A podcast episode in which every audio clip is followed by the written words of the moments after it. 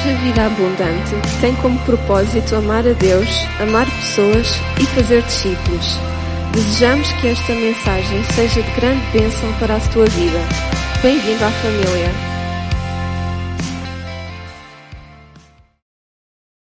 Boa noite, tenho a bondade de sentar.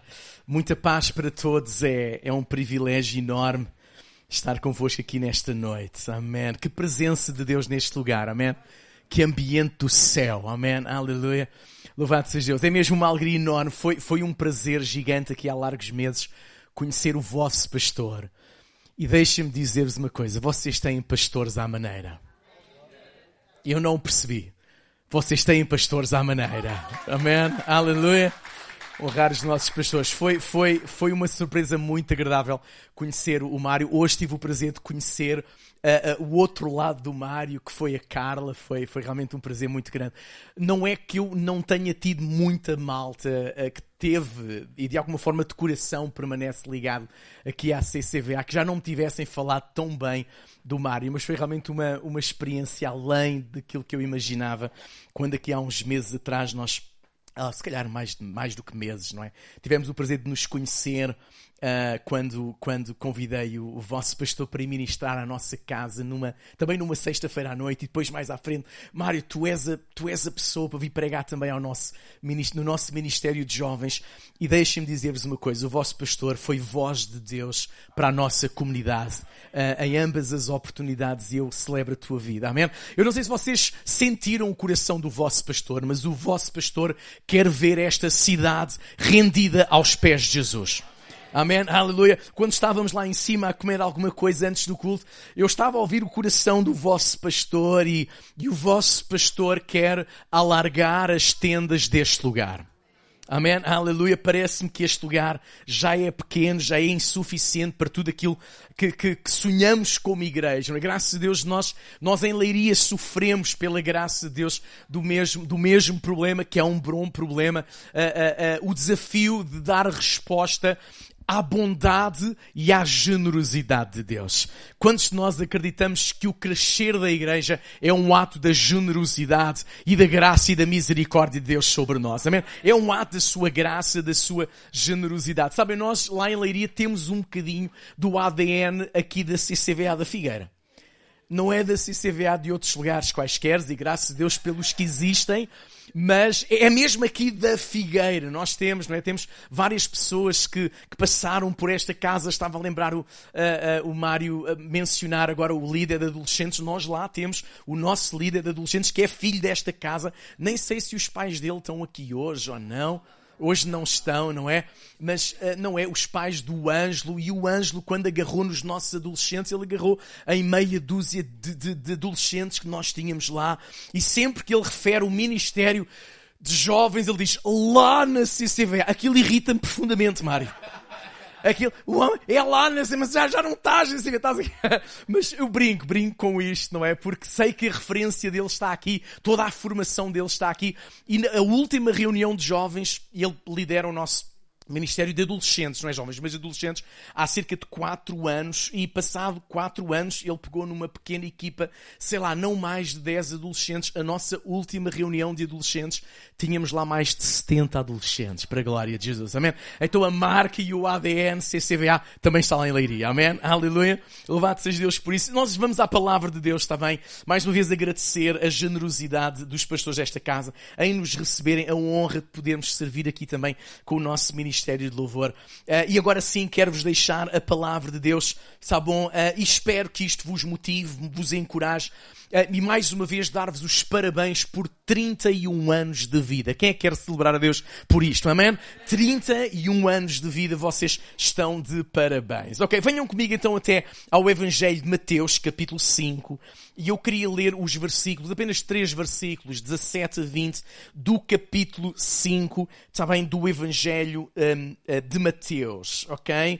Uh, o contexto que nós vamos ler, acho que rapidamente quem está habituado a manusear a Bíblia, percebe que o contexto em que estamos é Sermão do Monte. Jesus uh, tinha, uh, tinha se agregado, ou gente agregou-se a Jesus, ou Jesus agregou uma multidão de pessoas que se aproximaram dele e ele começa a ensinar princípios do reino dos céus. Amém? Jesus veio implantar o reino dos céus na terra. Amém? E nós hoje fazemos parte dessa dinâmica dos céus na terra. Esta também foi a sua oração. Foi, foi ou não foi? Venha a nós o teu reino, seja feita a tua vontade aqui na terra como ela acontece no céu. E nós queremos ver a vontade de Deus acontecer aqui na terra. Em particular, nós queremos ver a vontade de Deus acontecer na cidade da Figueira da Foz. Amém? Então este é o contexto. Jesus, eh, não, não vou entrar nos, nos pormenores todos, porque quero me limitar àqueles três textos, mas Jesus está a ensinar acerca, acerca das bem-aventuranças, não é? Ele está a trazer, a trazer o seu coração e o reino dos céus, ensinando acerca daquilo que realmente eh, nos vai fazer viver uma vida que vale a pena viver e como é que nós podemos ser perfeitamente abençoados e felizes quando nós vivemos os princípios do reino dos céus. Ele vai falar também sobre a ideia de que agora nós que seguimos Jesus, nós somos uh, uh, chamados como homens e mulheres que vão brilhar neste mundo e que vão dar sabor a esta vida. Vós sois a luz do mundo, vós sois o sal da terra. Jesus projeta aquilo que Ele é em nós. E depois, um pouco mais à frente, e era aqui que eu me queria deter, Ele vai dizer aos seus ouvintes, leiam ou escutem comigo, tá bom? Não penseis que eu vim destruir a lei ou os profetas. Não vim para destruí-los, mas para cumpri-los. Em verdade vos digo que até que o céu e a terra passem, nem uma letra uh, ou um só traço se omitirá da lei sem que tudo esteja completo. Qualquer que desobedecer a um destes mandamentos, por menor que seja, e assim ensinar aos homens, será chamado o menor no reino dos céus. Aquele, porém, que os cumprir e ensinar será chamado grande no reino dos céus. Versículo 20, este vai ser o nosso versículo-chave para esta noite, está bem? Pois vos digo que se a vossa justiça não exceder, a minha tradução diz, não for superior à dos, uh, aos dos escribas e fariseus, dos mestres da lei e fariseus, diz a minha tradução, de modo nenhum entrareis no reino dos céus. Até aqui a palavra do nosso bom Deus, ok? Então, o tema da minha mensagem, e também, uau, ah, quando eu pensei naquilo que ia ministrar nesta noite, ah, foi tão bom chegar aqui e poder escutar o coração desta igreja pela voz do vosso pastor. A, a, minha motivação para esta noite está muito alinhada com esta ideia de que se nós queremos ver o reino dos céus avançar nesta cidade acima das nossas vidas, então nós vamos ter que viver, e este é o tema da minha mensagem, acima daquilo que é expectável. Amém? Viver acima das expectativas. Há uma coisa que eu já ministrei para a nossa igreja lá em Leiria. Eu não sei se nós podemos olhar para a pessoa que está ao nosso lado e dizer vive acima do expectável. Ajuda-me, ajuda-me a pregar. Há umas semanas atrás nós escutávamos um grande evento que houve que juntou cerca de mil jovens, uh, uh, das, em particular das Assembleias de Deus uh, em Portugal, na igreja do pastor Isaac Reis, que eu sei que também já esteve aqui a ministrar há uns meses atrás. Nós escutávamos o pregador dizer que são momentos que geram movimento. São momentos. E se nós chegámos aqui em 31 anos de vida, foi porque foram acontecendo momentos e momentos falam-nos de, de períodos de tempo curto. Fossem pequenos períodos de tempo uh, para orar, para, para louvar, para simplesmente agradecer. Foram esses pequenos momentos que geraram movimento e nos trouxeram até aqui. Alguém pode dizer amém a isto? Amém? Uh, é verdade que existem comunidades que, que pensam que movimento acontece por causa de grandes eventos. Louvado seja Deus pelos eventos. Hoje estamos no evento, este fim de semana estamos no evento. Já sei que amanhã vai, vai haver um, um grande pregador nesta casa. Aleluia! No sábado vem pregar um, dos meus melhores amigos, eu tenho três melhores amigos, e nós já tínhamos combinado, segunda-feira vamos estar juntos, o pastor Tiago Neves, da Igreja Vida Lisboa, estudámos juntos no Instituto Bíblico, e falávamos, olha, vamos estar no mesmo evento, e ficámos todos contentes, e, e, e ele disse-me, Bruno, vai lá, vai lá preparar o terreno, porque eu estou nervoso.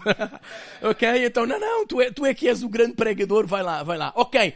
Então, nós, nós percebemos que a Igreja, sim, os eventos fazem parte da vida da Igreja, mas mas não são os eventos que geram, geram algum movimento, mas aquilo que gera um movimento que é duradouro são os momentos que nós passamos na presença de Deus. Amém? São esses momentos diários que criam e geram este movimento. É verdade que somos uma igreja hoje com 31 anos, dentro de duas semanas, nós lá em Leiria vamos estar a celebrar uh, 50 anos de existência na cidade e há sempre um risco à medida que nós vamos avançando em idade. Por exemplo, este tem sido um grande alerta, por exemplo, para, até para o meu movimento, o movimento das Assembleias de Deus em Portugal, porque nós já temos 110 anos e o desafio que constantemente nos é lançado é que nós, enquanto movimento centenário, nós corremos o risco de nos tornarmos, e isto aplica-se a qualquer igreja uh, que cresce na sua longevidade, nós corremos o risco de nos tornarmos um monumento por causa da nossa longevidade. Que o Senhor guarde as nossas igrejas e as nossas comunidades de se tornarem um monumento, mas que nós possamos ser autênticos movimentos de Deus aqui na Terra, ok? Percebendo que são nos pequenos momentos que a igreja vive em movimento. E, consequentemente, nós também temos momentos como estes, os momentos de evento. Mas não desvalorizemos os momentos. Não desvalorizemos aqueles eh, pequenos tempos que nós passamos juntos como igreja a orar, a louvar, a buscar a Deus. Às vezes até pensamos, parece que nada está a acontecer, mas é nos pequenos momentos que Deus se move e leva a igreja a um grande movimento. Amém? Então possamos guardar estes pequenos estes pequenos momentos, está bom? Percebendo que a igreja irá consequentemente viver em, em movimento. Tão interessante esta, esta parte da leitura na qual uh, nós já um, refletimos, não é? Nós escutamos Jesus dizer aos seus ouvintes, porque obviamente, sim, o seu ensino estava a revolucionar Uh, uh, os, os, seus ouvintes, ok? Uh, nós vamos percebendo ao longo dos evangelhos que as multidões elas admiravam-se da forma como Jesus apresentava o reino dos céus, a forma como ele desenhava a pessoa de, Deus, e nós vamos percebendo que isto de alguma forma ia, sim, preenchendo e alegrando o coração de muita gente, mas depois havia um outro grupo de pessoas que se iam inquietando uh, com aquilo que Jesus dizia e logo no início do seu ministério, logo no seu primeiro sermão, nós vamos perceber Jesus dizer, ok, não pensem tudo aquilo que eu vou ensinar a partir de agora, não pensem que eu vim destruir a lei, não pensem que eu vim destruir os profetas, não. Eu vim cumprir. E cumprir é o quê? Cumprir é realizar aquilo que Jesus estava a dizer ao cumprir, eu estou a realizar aquilo para o qual as escrituras apontavam, as leis e os profetas apontavam, e elas apontavam para uma única direção, a lei e os profetas apontavam para Jesus de Nazaré. Amém? Era para lá que apontavam. A direção da igreja tem que ser só uma. O único que tem que ter o brilho aqui nesta casa, que venham mais 31 anos, mas que seja apenas um a ser celebrado nesta casa, que é Jesus Cristo, o Filho do Deus vivo. Amém? Que Ele continua a ser o centro desta igreja e desta comunidade. O que é que Jesus gostava a dizer? Ele estava a dizer, ok, agora que a lei e os profetas se cumpriram em Jesus, as tradições e o legalismo dos escribas, a própria lei, ela torna-se inadequada neste novo contexto do reino dos céus na terra. E ao mesmo tempo ele está a dizer, agora está a nascer uma nova e uma acrescida responsabilidade, que é a responsabilidade do tempo da graça. É verdade que nós muitas vezes pensamos, bem, mas o tempo da lei era tão pesado, a observância das coisas era, era tão pesada, mas eu, eu acredito que a responsabilidade da graça, ela consegue ser maior do que a responsabilidade da lei. Por aquilo que Jesus diz a seguir, e eu queria trabalhar um pouco esta ideia convosco aquilo que Jesus está a dizer agora, há uma nova abordagem, há uma abordagem superior àquela que a lei e os escribas e os profetas viviam, porque agora o reino dos céus exige mais relação, escutem isto, do que devoção. O reino dos céus exige mais relação do que devoção. Amém? E eu não estou a condenar a devoção, nós temos de ser gente devota. Sabem que nós moramos em Fátima. E Fátima, nós moramos em Leiria. Estamos ali ao lado de Fátima. Nós sabemos bem o que é que é devoção. Nós vimos muita gente devota. E, claro, e respeitamos essa devoção, mas percebemos que a devoção está tão longe da relação. Porque se a relação estivesse lá, aquele estilo de devoção não aconteceria. Uma devoção sacrificial, uma, uma, uma devoção de autoflagelo, uma devoção que nada tem a ver com o preço que Cristo pagou na cruz e respeitamos, amamos, com certeza. Estamos lá sempre que podemos para, para dar e trazer o amor de Deus a, a tantos peregrinos que vão até àquele lugar sem julgar, sem condenar, simplesmente amar. Tivemos agora lá no 13 de outubro a levar o Evangelho, a, a oferecer calendários bíblicos, evangelhos, novos testamentos. Ok, tivemos lá mas percebemos que a responsabilidade deste tempo da graça, ela parece-me ser mais exigente do que no tempo da lei. Porque agora, porque agora a responsabilidade da graça envolve, eu repito, mais relação e menos devoção. Amém? Nós vamos, ao longo da história de Jesus Cristo, nós vamos ver Jesus durante o seu ministério cruzar-se com tantos, deixa-me usar a expressão, profissionais da religião gente tinha tudo direitinho, tudo dentro dos moldes, e nós já vamos ver alguns exemplos disto, não é? E nós não nos podemos. Nós não podemos correr o risco de nos tornarmos cristãos profissionais. Amém? Nós temos que nos tornar, sim, autênticos discípulos de Jesus. Porque ainda não sabemos tudo porque ainda estamos a ser transformados. Aquele que em nós começou a boa obra, ele ainda está a fazer uma obra em nós. Quantos querem ver esta obra ser continuada na nossa vida? Eu quero ver esta obra acontecer na minha vida. Amém? Então a nossa relação tem que ser mais intensa do que a nossa devoção. E aquilo que nós ouvimos Jesus dizer no versículo-chave desta noite era: se a vossa forma de viver, se o vosso estilo de vida, se a vossa justiça não exceder, não for superior, superior, se não for acima das expectativas dos escribas e fariseus, vocês não vão ter parte no reino dos céus. E depois, logo a seguir, nós vamos ver como é que Jesus desmonta esta ideia de vivermos acima do expectável. Alguém aqui está disponível para viver acima do expectável ou não? Amém? Vamos lá. Então, a primeira coisa que Jesus vai dizer, eu não vou ler o texto para remir tempo, ok? E também não quero ser muito longo. Jesus vai dizer, ok, vocês ouviram o que é que foi dito pelos antigos. Eu tenho isto nas minhas anotações, vai ser mais rápido. Ele diz, vocês não devem matar. Mas agora, Jesus diz, ok, esta, esta é, a exigência é esta, vocês vocês não devem matar, vocês agora têm que viver acima disto. Vocês agora não podem odiar. Alguém está aqui comigo? Amém? A, a ideia dos, de, de, da lei e dos escribas e, e dos profetas era não, não matarás. Mas agora a exigência não é apenas esta. Vocês têm que viver acima disto. Vocês agora não devem odiar. Vocês agora não devem ferir com palavras o vosso irmão. Vocês agora não podem chamar raca ao vosso irmão. E Jesus está a falar aqui sobre esta ideia de ódio. Não, não. Eu agora não posso odiar ninguém. Eu agora tenho que amar o meu irmão. Como a mim mesmo. Amém? Aleluia. Não odiar. E depois vem aquela, aquela ideia, ideia. Ok, ouviste o que é que os antigos disseram? Não cometerás adultério. Mas não é apenas o ato físico em si. A expectativa era não haja adultério. Mas agora porque estamos no reino dos céus, nós queremos ver acima do expectável. E ver acima do expectável não significa apenas não adulterar. Significa que eu agora não vou cobiçar aquilo que não é meu. Eu agora não vou desejar aquilo que eu não tenho. Eu agora não vou desejar aquilo que não me pertence. Eu agora não vou olhar para ninguém de forma impura. Porque se eu assim fizer, é como se eu já tivesse cometido adultério. Alguém está comigo ainda nesta noite? Então viver acima do espectável de acordo com Jesus tinha muito a ver com esta ideia, não é? Jesus vai dizer, olha, ouviram o que é que os antigos disseram?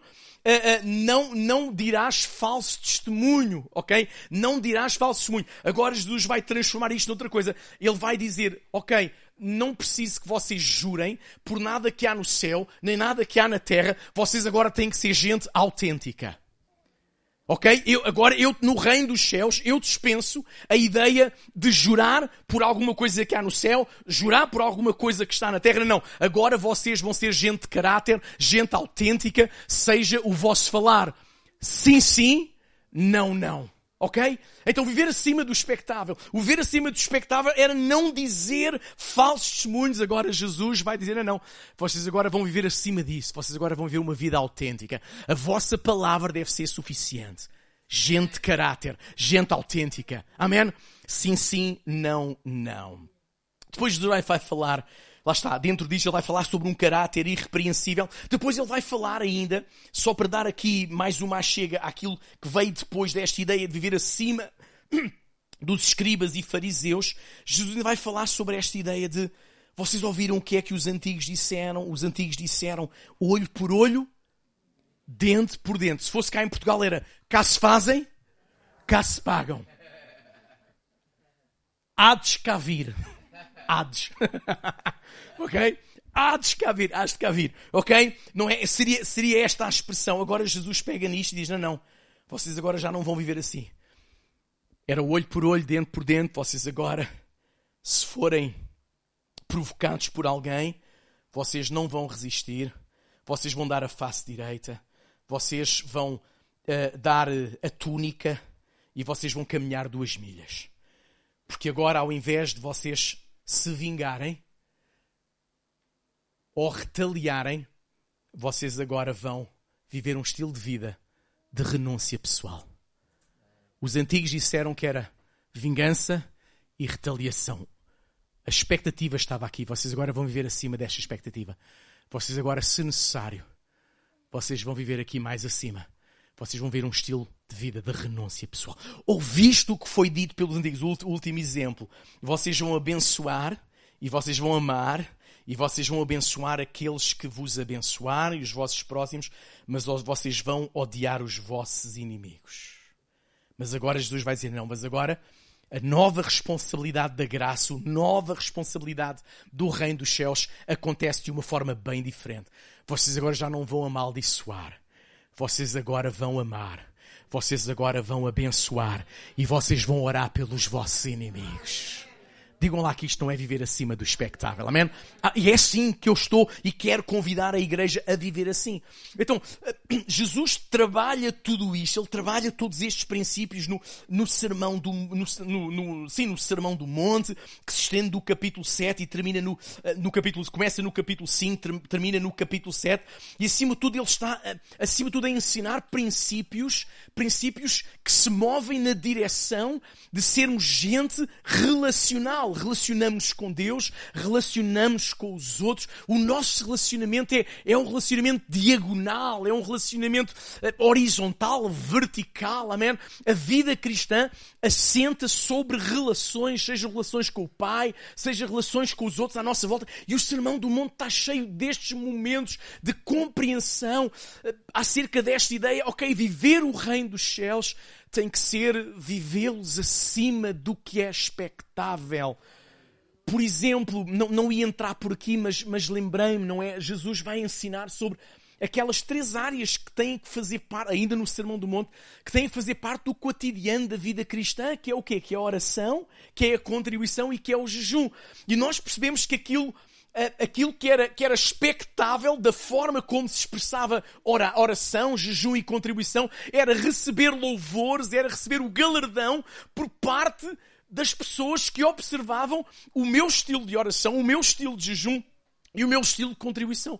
E Jesus vai projetar este estilo errado de orar, de jejuar e contribuir para a intimidade e para a relação com Deus. Ele vai projetar isto para o secreto. Olha, quando orares, vai para o teu quarto. Quando contribuís, olha, não veja a tua mão direita o que dá à esquerda. Tu, quando jejuares, lava o teu rosto para que ninguém perceba que tu estás a jejuar. E o teu pai, que vê no secreto, ele te recompensará. Amém? Jesus vai trabalhar esta ideia. Não, eles queriam era receber exaltação das pessoas que o único que seja exaltado neste lugar seja Jesus, o Filho de Deus vivo. Amém? Louvado seja Deus pelos dons, pelos talentos, por gente fantástica, cheia de dons, mas o único que tem que receber a glória e a honra é Jesus, o Filho de Deus vivo. Amém? Aleluia. Nós somos servos, nós somos mordomos. Amém? Então a nossa relação, ela tem que ser mais intensa do que a nossa devoção, voltando a este princípio, ok? Então como eu estava a dizer, não é? Jesus, ele, ele, ele ele trabalha ainda estas tais três áreas, não é, da devoção cristã, e nós percebemos, de acordo com os ensinos de Jesus, que a, a nossa, a nossa devoção, ou o sucesso da nossa devoção, deixa-me abraçar aqui a devoção que eu estava a bater há pouco, que estas três áreas da nossa devoção busquem sempre a intimidade com o Pai. Amém? A intimidade com o Pai. Porque o sucesso da nossa relação, o sucesso da nossa devoção está, está intrinsecamente ligada à intimidade que temos com o Pai. Deixa-me dar aqui alguns exemplos de gente cheia de devoção, mas com tão pouca percepção do coração do Pai. E Jesus vem desmontar tudo isto. Eu vou ler para ser rápido e objetivo. Lembram-se quando Jesus é convidado para, para, para uma refeição e ele chega a determinado lugar. Nós lemos esta história lá em Marcos 7, 1 a 8. Eu vou lembrar a história. E, e os seus discípulos chegam também a esta refeição e eles começam a comer sem lavar as, as mãos. Quem é que acha que é importante lavar as mãos aqui antes das refeições? Ah, a minha mulher, todos os dias que eu vou comer. Bruno, já lavaste as mãos? ok? Depois teve. Quem, ouviram falar do Covid? Alguém? TV, não é? E nós intensificamos ainda mais, não é? A higienização das mãos, não é isso que, que está em causa, mas porém houve gente que ficou escandalizada e gente chegou ao pé de Jesus, Jesus, porquê é que os teus discípulos, eles quebram as, as tradições dos anciãos, dos, dos profetas, da lei, porquê é que eles quebram essas tradições e comem sem lavar as mãos? E Jesus vai explicar, amigo. Vocês precisam perceber que eh, as vossas tradições. Uh, nós queremos viver acima do que é a tradição, nós queremos viver acima do que é expectável. E de alguma forma aquilo que Jesus vai dizer é: meus amigos, realmente o profeta Isaías dizia algumas coisas sobre vocês. Que era exatamente isto: vocês honram com os vossos lábios, mas o vosso coração está longe de mim. Quantos querem garantir que nós saímos daqui nesta noite com o nosso coração bem perto e alinhado com o coração de Deus? Eu quero, eu quero isto para a minha vida. Eu quero isto para a minha vida. Eu quero isto para a minha vida. Amém? Às vezes os nossos lábios estão tão prontos a dizer coisas e a afirmar coisas, quando por vezes o nosso coração ele corre risco, está tão longe. E depois Jesus vai dizer a esta gente: olha, não é, não é o que entra na boca, no corpo, que contamina o homem, mas aquilo que contamina o homem é aquilo que sai da nossa boca profissionais da religião que estavam, eram tão devotos, eram tão rigorosos a guardar as tradições, eram tão devotos, a, mas, mas não percebiam este princípio de graça, de misericórdia. Olha, um outro exemplo é quando Jesus se sentava à mesa. Estou a citar Mateus 9, 11 a 13, quando Jesus se sentava à mesa com gente que eram rejeitados pela sociedade religiosa da época. Não é? E a pergunta era: como é que é possível este homem sentar-se à mesa? Depois era interessante, eles diziam com publicanos e com pecadores, não é? Cobradores de impostos. E parece que haviam ali dois níveis de pecado. Havia os pecadores e depois havia os mais pecadores, que eram os publicanos, não é? Ok? Interessante. E Jesus vai, olha para eles, eu vou citar, Jesus ouvindo isto não é porque senta o vosso mestre à mesa com publicanos e pecadores. Jesus ouve e ele diz: Não são os que têm saúde que precisam de médico, mas sim os doentes. Vão aprender o que significa desejo, misericórdia e não sacrifícios, pois eu vim chamar justos, eu, pois eu não vim chamar justos, mas eu vim chamar pecadores ao arrependimento. Amém? Aleluia. Acima do espectável, acima da devoção. O próprio Samuel, o profeta Samuel, ele vai dizer que melhor é obedecer do que o sacrificar. Vou citar, tem porventura o Senhor tanto prazer em holocaustos e sacrifícios como em que se obedeça à, à palavra do Senhor, eis que, eis que, o, que o obedecer é melhor do que o sacrificar. Amém?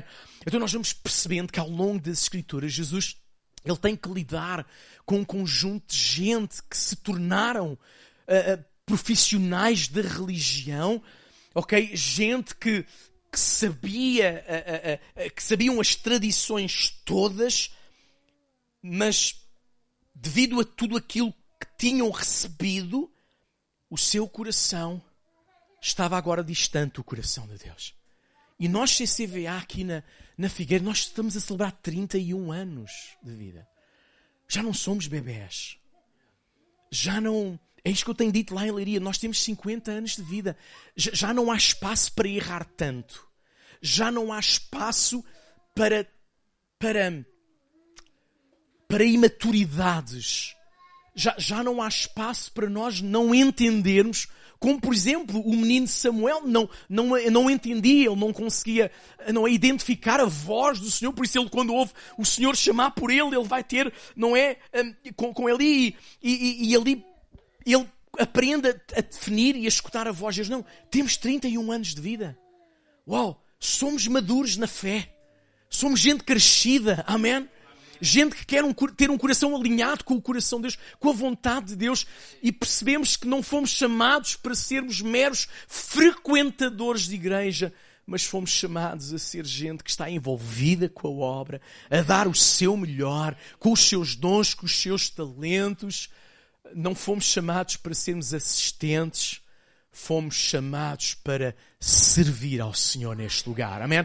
E nós queremos dar o nosso melhor. Então, meus irmãos, nós fomos nomeados, nós fomos escolhidos, e eu quero, eu quero tender para conclusões. Nós fomos chamados, nomeados, escolhidos para viver acima do espectável. Nós não queremos apenas cumprir ah, os mínimos olímpicos. Nós não queremos apenas cumprir uau, o básico. O, Jonas uh, uh, trouxe-nos uma, uma nova palavra lá para o nosso dicionário na vida da igreja. Eu não sei se ele descobriu esta palavra aqui na CCVA, é possível, mas ele disse: Malta, nós temos que servir com motivência.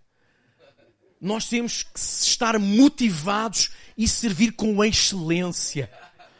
Um dia destes ele deu-me uma bronca, mas deu-me assim uma. Ele não está aí, pois não está a ouvir, não.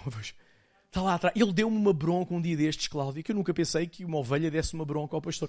Mas foi uma bronca tão soft, tão soft, tão, tão bem dada, é pá, que eu fiquei deliciado, aquilo nem doeu, nem doeu, não é?